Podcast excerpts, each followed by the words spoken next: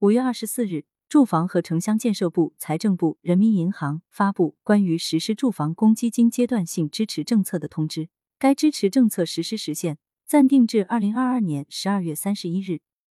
通知称，各地根据当地房租水平和合理租住面积，可提高住房公积金租房提取额度，支持缴存人按需提取，更好的满足缴存人支付房租的实际需要。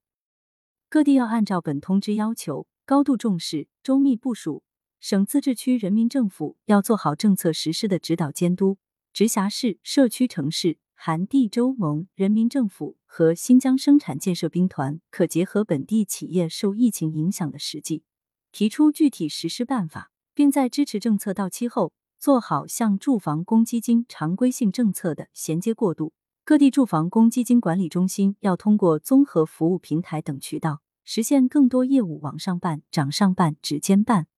保障疫情期间住房公积金服务平稳运行。实施住房公积金阶段性支持政策，是为了贯彻落实党中央、国务院关于高效统筹疫情防控和经济社会发展的决策部署，进一步加大住房公积金助企纾困力度。帮助受疫情影响的企业和缴存人共同渡过难关。通知的内容经国务院常务会议审议通过，主要为如下三点：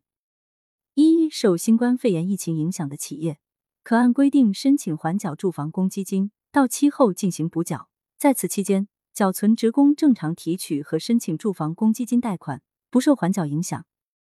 二、受新冠肺炎疫情影响的缴存人，不能正常偿还住房公积金贷款的。不做逾期处理，不作为逾期记录报送征信部门。三、各地根据当地房租水平和合理租住面积，可提高住房公积金租房提取额度，支持缴存人按需提取，更好的满足缴存人支付房租的实际需要。到今天为止，我所在的上海某小区封闭消杀第二十九天，四月一日封禁以来，集中检测十九次，到今天为止已连续十天进行集中核酸检测。并且没有停止迹象。最重要的是，单位行政没有随身带回蜜月，公积金已经停止统一缴存二个月了。三部门发布的关于实施住房公积金阶段性支持政策的通知，无疑是解了燃眉之急，